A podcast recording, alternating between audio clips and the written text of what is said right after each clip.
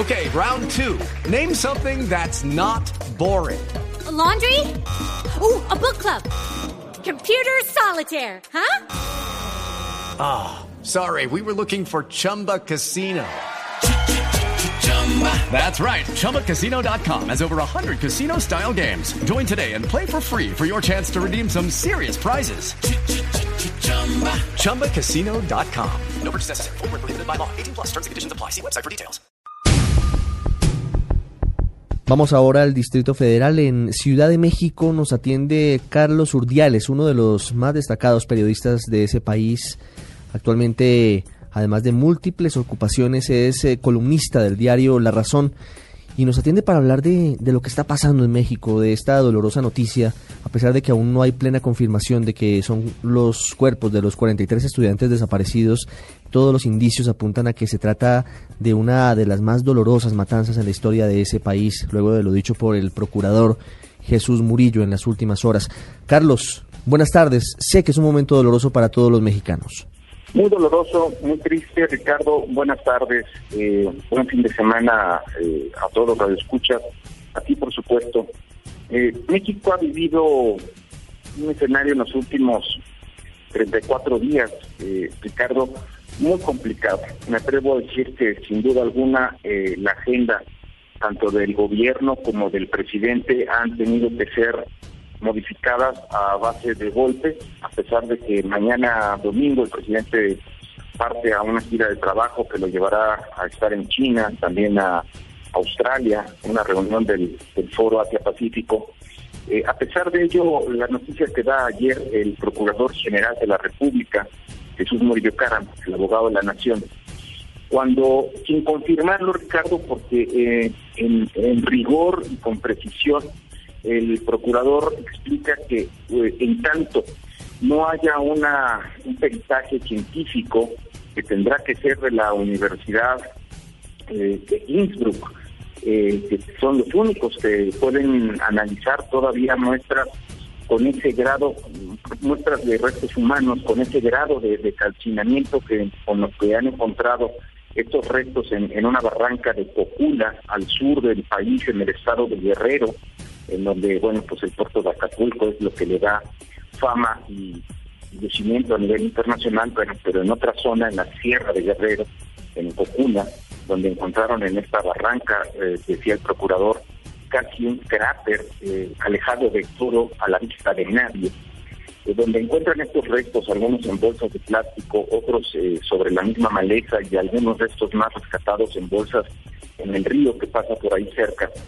Eh, en tanto no se tenga esa confirmación, digamos, científica, por un prurito jurídico, se tiene que dejar la investigación y a los desaparecidos en esa calidad de desaparecidos para que pueda continuar la investigación abierta. Pero eh, no tengo la menor duda de que el procurador Jesús Murillo, el día de ayer viernes, le informa a los familiares de los 43 estudiantes de la normal rural de Ayotzinapa, Guerrero, que son sus hijos, que son sus familiares los que están ahí, pero que requieren, bueno, pues esa confirmación. Eh, yo creo que es una doble eh, reto que enfrentó el procurador. Eh, por un lado, salvar la parte jurídica y por otro, entender ese dolor humano para no mantener viva la esperanza, la expectativa natural de una familia cuando le dicen que, bueno, pues en tanto yo no vea que es mi hijo quien está ahí en, en, una morgue como, como muerto, pues no no lo puedo no lo puedo dar por bueno o por crédito pues eh, pero eh, se trata pues sin duda de, una de una noticia que de alguna manera le pone no fin pero sí marca un capítulo muy importante en esta terrible historia. La sensación es terrible no de los hechos son esos la sensación en el país es muy descorazonadora fíjate. Hay muchas preguntas que nos hacemos desde Colombia. Una de ellas, por supuesto, es lo que deben determinar las autoridades pero eh, llama mucho la atención esta matanza. ¿Por qué pudieron haber matado a estos estudiantes? Y me interesa mucho que les contemos a los oyentes el episodio particular en el que ellos, como tú cuentas, se toman los, los camiones, lo que en Colombia decimos buses, para adelantar algunas protestas. ¿Cuál era la tensión que se vivía con ellos para que hubieran terminado, si se confirma, como todo parece indicar, muertos eh, y torturados? imaginemos, Ricardo, eh, amigos de escuchas, imaginemos el 26 de septiembre. Faltaba una semana para que México, eh, en todo el país,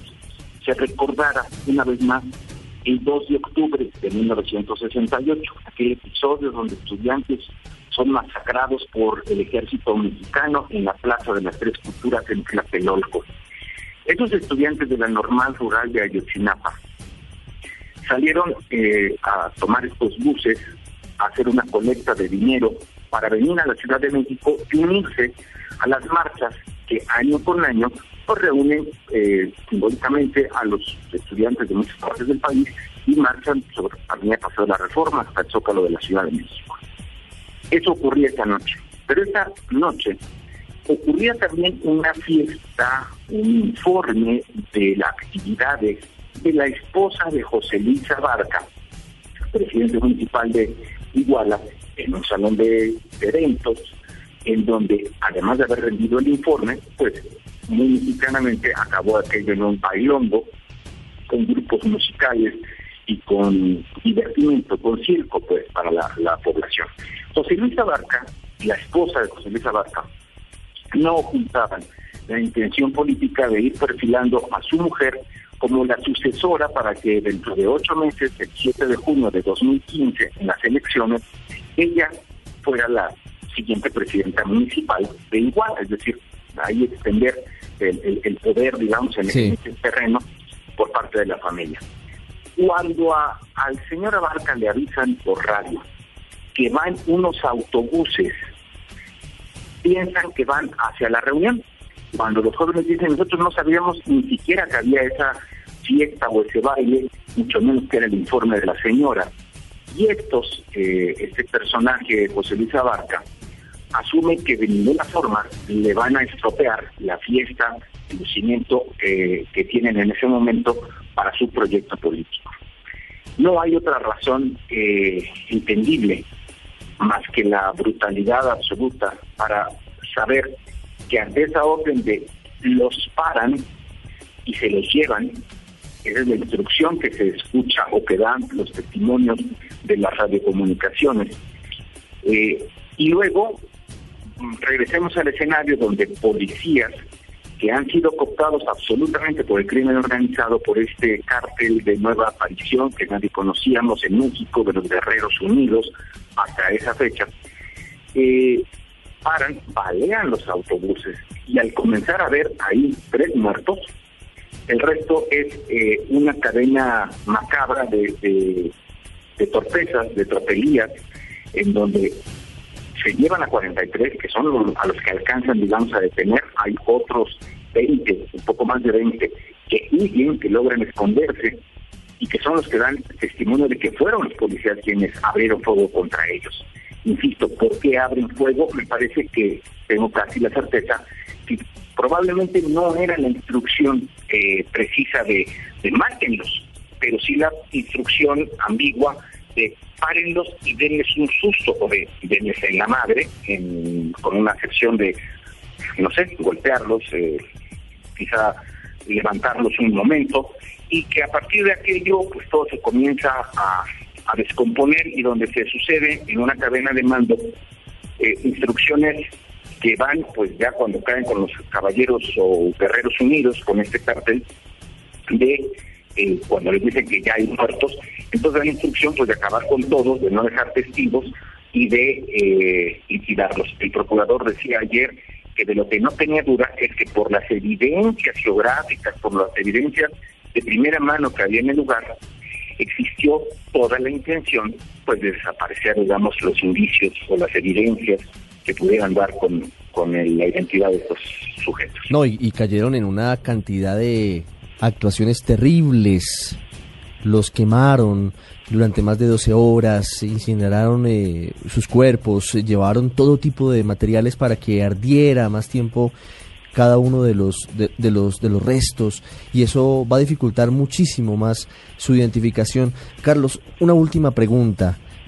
¿Cuál será el costo para el gobierno del presidente Enrique Peña Nieto y cuál será la reacción, eh, pues un poco mirando lo que ha pasado en los últimos días frente a protestas y manifestaciones de los mexicanos luego de conocerse el muy probable desenlace de este doloroso episodio?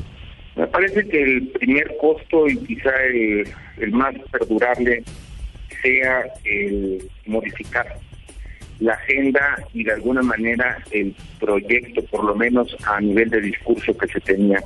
el presidente Peña y a eso hacía yo la referencia eh, hacia la administración anterior, la de Felipe Calderón,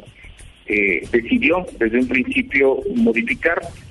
la agenda, no hablar más eh, de la guerra contra el crimen y del combate o la lucha contra, contra los delincuentes en el país como un tema prioritario. No tengo el duda que siempre fue un tema en la agenda de trabajo, pero sí cambiar el rostro del país, por lo menos tanto adentro como afuera, en el sentido de ya no hablar del México en una guerra contra el crimen, sino del México transformado, del México de las reformas estructurales, de la apertura energética, de la apertura en el sector telecomunicaciones, de ese México que estaría pues, preparándose y, articulándose para ser un generador de pues, empleo, de inversiones, de recursos y pasar a otra página de la historia, dejando atrás aquello de el combate, las tanquetas, las furgonetas, los retenes y todo eso. Eh, me parece que a golpe de, realidad y con este tipo de,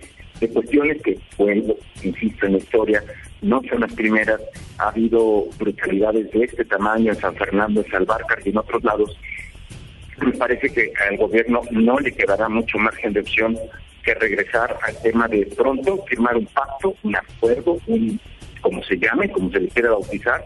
de nueva cuenta, por la legalidad, por la seguridad y por la justicia con la participación, ya no sabemos de quién, Ricardo, porque todos los actores sociales, políticos, de la iniciativa privada, de los medios de comunicación, han pasado por ahí, ha habido de todo, ha habido hasta el ganador del premio Oscar como el director de cine Alfonso Cuarón, cuestionando, preguntando al presidente. En fin, han existido, digamos, todos esos episodios que habremos de ver qué estrategia, qué campaña, cómo se comunica algo en lo que podamos volver a creer cuando ha sido tan desgastado ya la palabra de que ahora sí, iríamos por un acuerdo en contra de los delincuentes y cómo el gobierno tendrá que volver a una agenda que creía haber dejado atrás. Ayotzinapa es el punto desde el que partieron los 43 estudiantes normalistas que aparentemente fueron torturados y asesinados terriblemente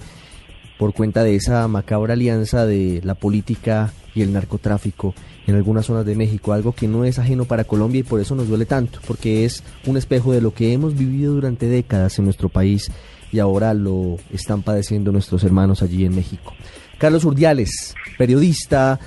columnista del diario La Razón, muchas gracias por habernos ayudado a entender un poquito más lo que hoy viven los mexicanos con este profundo dolor